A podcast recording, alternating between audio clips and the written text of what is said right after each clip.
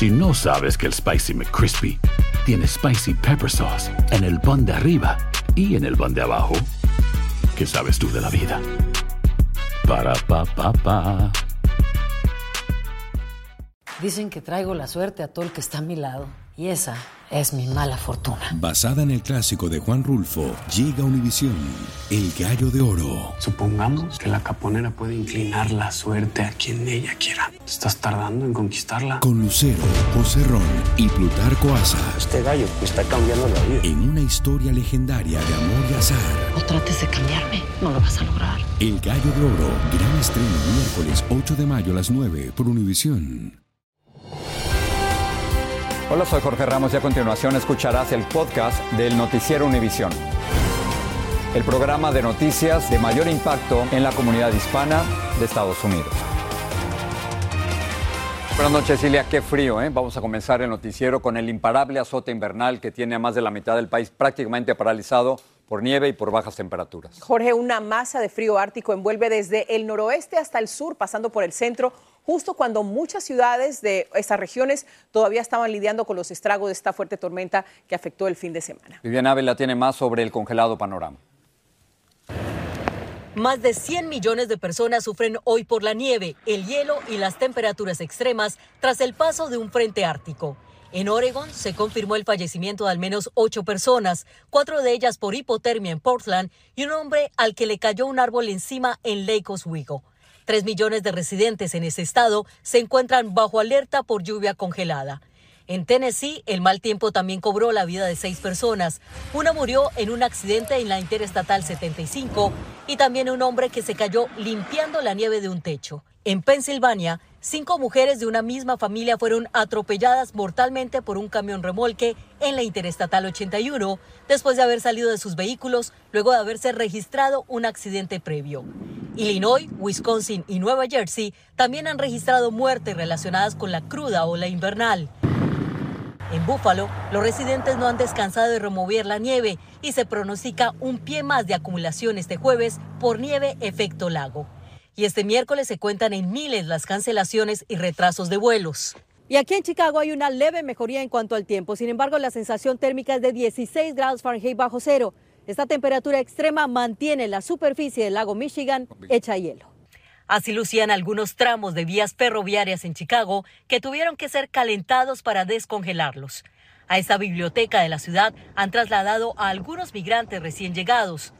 Las bajas temperaturas mantienen a residentes limpiando el hielo de las ventanas de sus vehículos. Más difícil.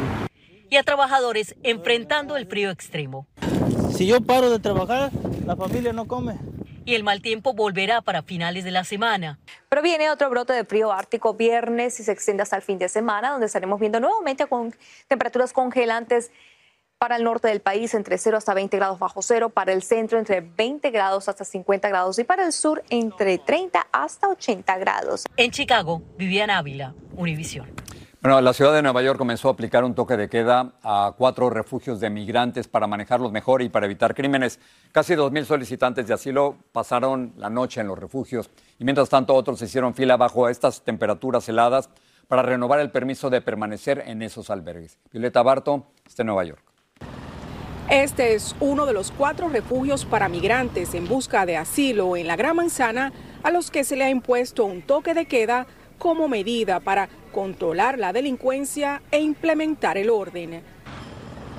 Algunos aceptan la ordenanza porque no les queda alternativa, nos dicen. No estoy de acuerdo.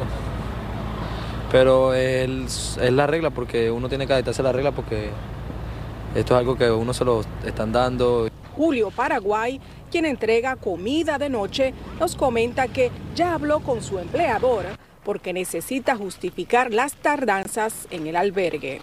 Pidiendo a los jefes que nos ayuden con permisos de, de, una carta de trabajo para poder ingresar. Mientras algunos migrantes a quienes se les han agotado los 60 días que le dieron las autoridades para permanecer en esos refugios denuncian que se les ha hecho muy difícil volver a someter la aplicación por las malas condiciones del tiempo y también por una larga fila.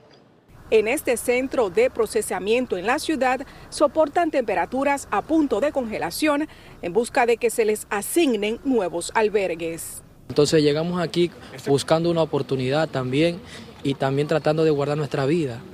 Pero lastimosamente en estas condiciones no podemos. Estas imágenes muestran cómo los desalojan cuando se rehusan a salir bajo el frío. Bueno, usted vio, nos, nos sacan este, a la hora que sea. Y si se nos acaba el, el, el día, los 30 días, más rápido sea la hora, si es a las 11, a las 12, a la 1 de la mañana, se nos acabó, se nos acabó. Contactamos a la municipalidad para obtener una reacción a las quejas. Hasta el momento no hemos recibido respuestas. Desde Nueva York, Violeta Bastardo, Univisión. Cambiamos de tema, pero seguimos en Nueva York, donde un juez amenazó con expulsar a Donald Trump de la corte donde se le juzga por difamar a la escritora E. Carroll. Esto sucedió cuando Trump intentó boicotear el testimonio de la mujer que lo acusa de haber abusado sexualmente de ella y luego haberla difamado. En Nueva York está Fabiola Galindo. Fabiola, cuéntanos qué pasó en la corte. Así es, Ilia. Mientras la ex columnista y escritora E. Jean Carroll daba testimonio en esta corte diciendo qué es lo que pasó después de que el expresidente la abusara sexualmente, de cómo su vida y su reputación fue destruida y hasta cómo recibió amenazas de muerte, el expresidente rompió todas las reglas de decoro dentro de esta corte y habló mientras Carroll daba su testimonio. Habló tan fuerte que partes, personas del jurado le lograron escuchar cuando decía cosas como esto es una cacería de brujas, esto es el trabajo de una estafadora. Por lo que el juez a cargo, el juez Kaplan, le dijo al expresidente que tiene derecho de estar presente en este juicio, pero ese derecho puede ser revocado. Le dijo, espero que usted eh, no quiera que yo considere expulsarlo. A lo que Trump respondió, me encantaría. El juez luego le dijo, entiendo que está muy ansioso de que yo lo haga porque parece que no se puede controlar. Pues bien, sabemos que en este juicio se está definiendo cuánto dinero en daños y perjuicios le estaría, eh, tendría que pagar el presidente a la ex columnista y escritora. Y al salir de aquí, el expresidente dijo que al borrar los mensajes de texto en los que supuestamente Carol había recibido amenazas de muerte, ella estaría cometiendo un crimen, algo que el juez ya desestimó. Regreso contigo, Jorge. Fabiola, gracias por la información. La contienda entre los aspirantes republicanos a la presidencia se está calentando. Ahora solo quedan tres candidatos, Donald Trump, Ron DeSantis y Nikki Haley, y se están disputando los votos de New Hampshire, que celebrará primarias el próximo martes. Pedro Rojas nos cuenta. Con fuertes ataques a Nikki Haley, el expresidente Trump mantiene su campaña por la nominación presidencial republicana en New Hampshire.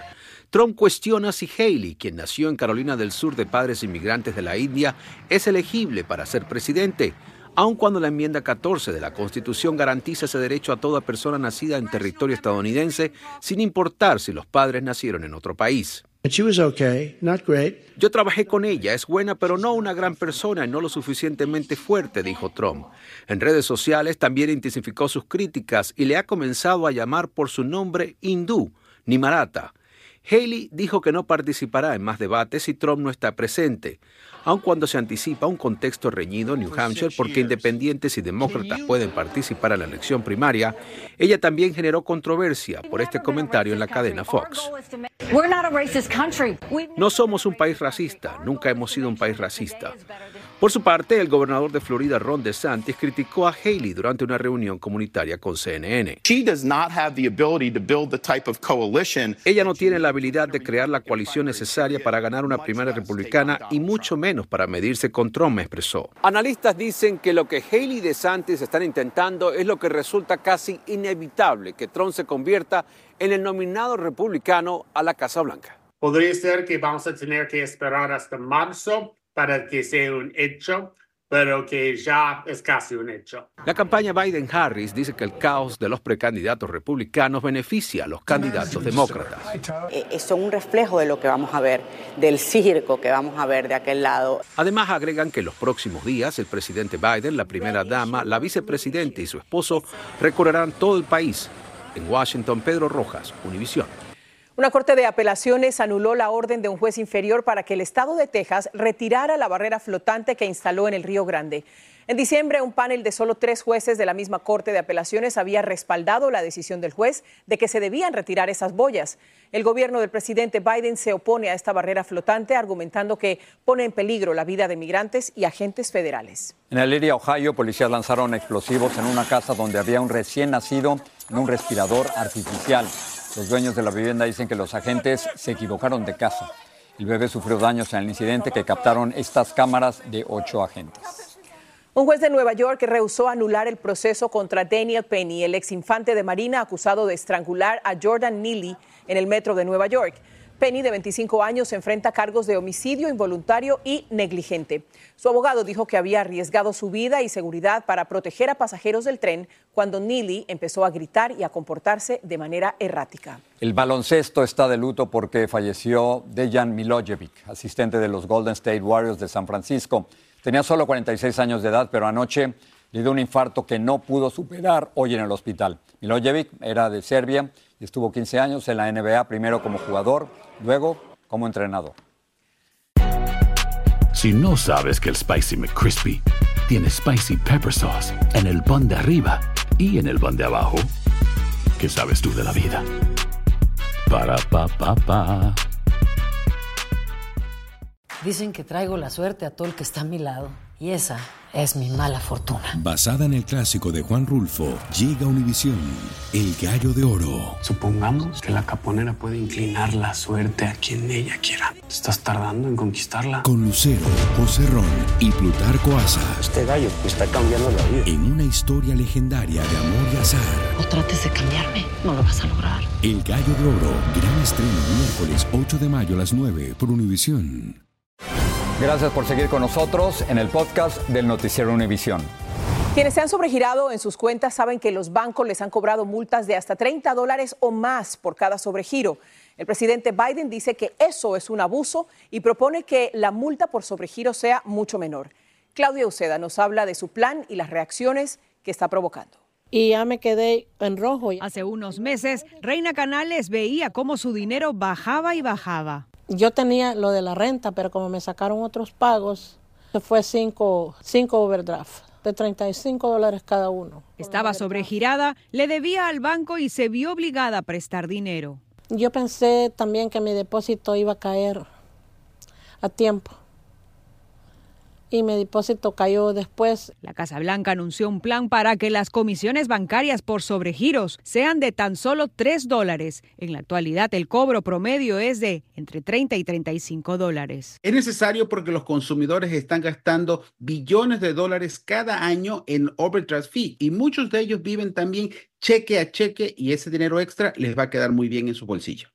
El presidente sostuvo que durante demasiado tiempo algunos bancos han cobrado comisiones exorbitantes. Los bancos lo llaman servicio, yo lo llamo explotación. Según la Oficina de Protección Financiera, la nueva regla recortaría miles de millones de dólares que los grandes bancos obtienen de sus clientes, que en su mayoría son de escasos ingresos. La regla aplicará a las instituciones financieras más importantes del país. 175 bancos y cooperativas de crédito entrará en vigencia el próximo año. Algunos consumidores ya pueden sentir el impacto de la presión de la administración a los bancos. El banco Citibank ya no cobra por sobregiros, otros han reducido el cargo. Los expertos recomiendan hablar con su banco. Por ahora, Reina celebra el nuevo plan. La verdad, eso está buenísimo. Y calcula mejor sus pagos para evitar otro drama. Mire, yo chequeo mi cuenta todos los días, en la, en la mañana y en la tarde. En Washington, Claudio Seda, Univision. Cuidado con los selfies en Las Vegas. Desde hoy Las Vegas prohíbe quedarse parado o detenerse en estos puentes peatonales de la calle principal para tomarse fotos. Los que violen esta ordenanza se arriesgan una multa de mil dólares y hasta seis meses de prisión. Pero vamos a tratar de entender esto. Estados Unidos ha vuelto a incluir a los hutíes en su lista de grupos terroristas, pero la pregunta es, ¿quiénes son los hutíes? Se trata de un grupo rebelde yemení respaldado por Irán, surgió en la década de los años 90 y los dirige Abdul Malik al-Houthi. Los hutíes controlan el noroeste del país, incluida su capital, Sana. Desde que comenzó la guerra entre Israel y Hamas, los hutíes han lanzado decenas de ataques en contra de buques comerciales en el Mar Rojo. Entre su arsenal cuentan con misiles balísticos y de crucero y drones de largo alcance. Ilia. Gracias, Jorge. Vamos a hablar ahora de temas de salud. El cáncer de colon se ha convertido en el más mortal entre los hombres menores de 50 años y el segundo entre las mujeres de la misma edad. Según la Sociedad Americana contra el Cáncer, se proyecta que habrá unos 2 millones de nuevos casos de cáncer en el país solo este año. Eso equivale a más de 5 mil diagnósticos diarios. Lourdes del Río nos dice a qué se debe este aumento y las recomendaciones de los expertos. El hecho de que el cáncer esté atacando cada vez más a personas de menos de 50 años es una noticia que sorprende a jóvenes como Camilo Vega a sus apenas 32 años de edad. En el día a día quizás, no sé, por, por el ritmo de vida que lleva uno, no, no está muy preocupado de, de, este tipo de situaciones. De, ¿La juventud quizás también? Claro, claro. Pero para el doctor Horacio Asbun, quien dirige el Departamento de Cirugía de Páncreas e Hígado en el Miami Center Institute del Hospital Baptist, la noticia de hoy llega como una confirmación. Ya finalmente hemos visto claramente las estadísticas que confirman lo que nosotros estábamos ya observando, que mucha gente más joven viene con el diagnóstico de cáncer. La Sociedad Americana contra el Cáncer prevé que habrá unas 600.000 muertes por esta enfermedad en 2024, pero lo tristemente novedoso es el aumento significativo entre menores de 50. La gran interrogante es, ¿a qué se debe ese aumento? Para empezar, um, obesidad ha aumentado mucho, la alimentación ha cambiado, el cáncer de colon se ha convertido en el más mortal entre los hombres menores de 50 años y el segundo entre las mujeres de la misma edad. Los números han aumentado tanto que ya se recomienda la colonoscopia preventiva a los 45 y no a los 50 como antes. También hay otras cosas que deberíamos evitar. Definitivamente no fumar, eso está claro. Eh, fumar es en este momento que es un factor de riesgo para muchos cánceres y atender a la salud más temprano en edad de lo que uno creía en el pasado. Y por supuesto, algo que también es vital es hacer ejercicios. Pero todo es cuestión de perspectiva. Estas noticias no muy alentadoras también vienen acompañadas de otras que día a día están ayudando a salvar vidas. Así como estas estadísticas son reales, también es real que las armas, el armamentario que tenemos para pelear contra el cáncer, ha mejorado sustancialmente. El mensaje de los expertos, aunque no todo está bajo nuestro control, cuando se trata de combatir el cáncer, llevar un estilo de vida saludable y darle importancia a la prevención puede hacer la diferencia entre la vida o la muerte. En Miami, Florida, Lourdes del Río, Univisión. En Gran Bretaña, Kate, la princesa de Gales, va a pasar hasta dos semanas recuperándose en un hospital tras someterse con éxito a una cirugía abdominal. Pero como nos dice Vilma Tarazona, los problemas de salud también afectan al rey Carlos III. El doble anuncio sobre el estado de salud del rey Carlos de Inglaterra y la princesa de Gales, Kate Middleton, sorprendió a muchos. Dos comunicados de este calado hablando de la salud de dos miembros clave de la familia real en el mismo día, pues sí que los han dejado a los británicos un poco sorprendidos. Primero vino el comunicado del Palacio de Kensington. La princesa de Gales fue admitida ayer en la clínica de Londres para una cirugía abdominal planificada. Se espera que permanezca en el hospital entre 10 y 14 días. Es poco probable que regrese a sus funciones públicas hasta después de Semana Santa, es decir, dentro de tres meses. El Palacio aclaró que no se trata de cáncer. Claro, y la gente se queja. El doctor Raúl Mederos dice que con los avances tecnológicos de hoy en día no es usual tener a una persona tantos días hospitalizada después de una cirugía, seguido de varios meses de recuperación. Asegura que cirugía abdominal significa muchas cosas. Puede ser cualquier cirugía eh, en la cavidad abdominal, diríamos desde una vesícula, la operación eh, para extirpar la vesícula, la operación para eh, remover el apéndice, operación en el intestino delgado o grueso, operaciones ginecológicas, ya sea en el ovario o el útero, también se hace operación en el estómago o en el vaso. Poco después vino el anuncio del Palacio de Buckingham sobre el rey Carlos III. El rey ha buscado tratamiento para un agrandamiento de la próstata. La condición de su majestad es benigna.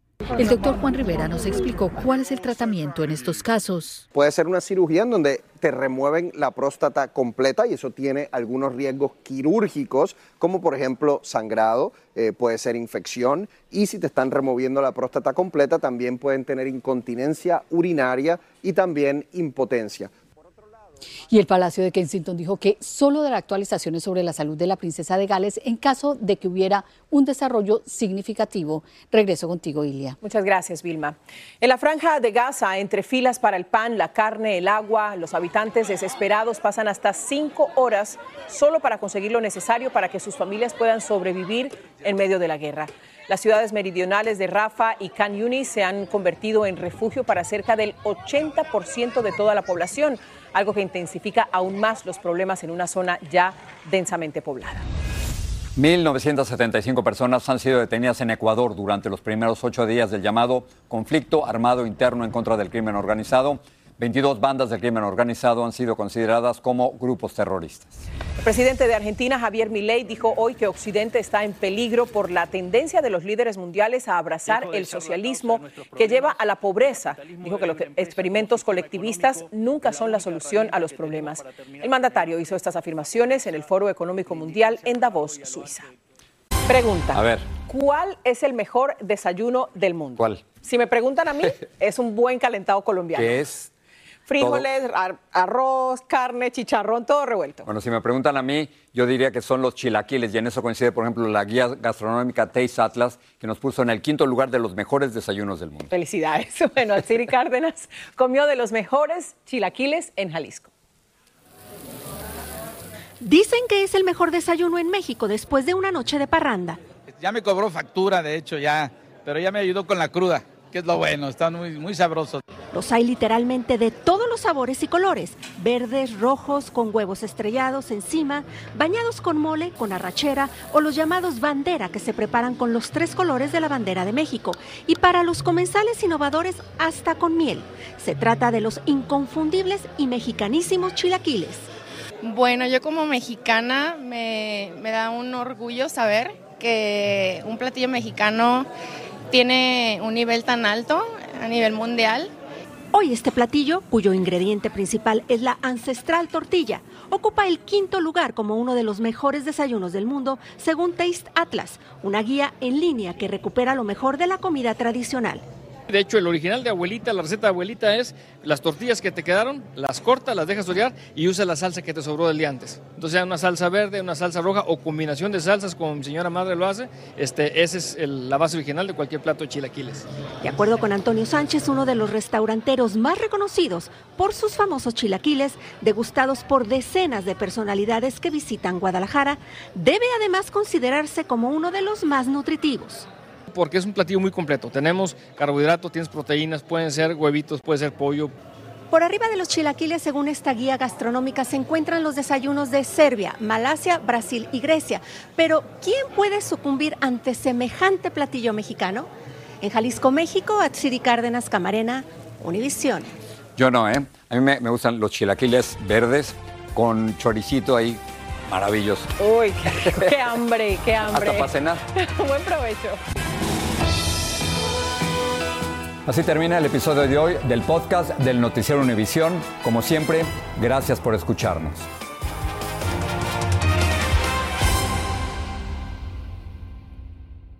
Dicen que traigo la suerte a todo el que está a mi lado. Y esa es mi mala fortuna. Basada en el clásico de Juan Rulfo, llega Univisión, El Gallo de Oro. Supongamos que la caponera puede inclinar la suerte a quien ella quiera. ¿Estás tardando en conquistarla? Con Lucero, José Ron y Plutarco Asa. Este gallo me está cambiando la vida. En una historia legendaria de amor y azar. No trates de cambiarme, no lo vas a lograr. El Gallo de Oro, gran estreno miércoles 8 de mayo a las 9 por Univisión.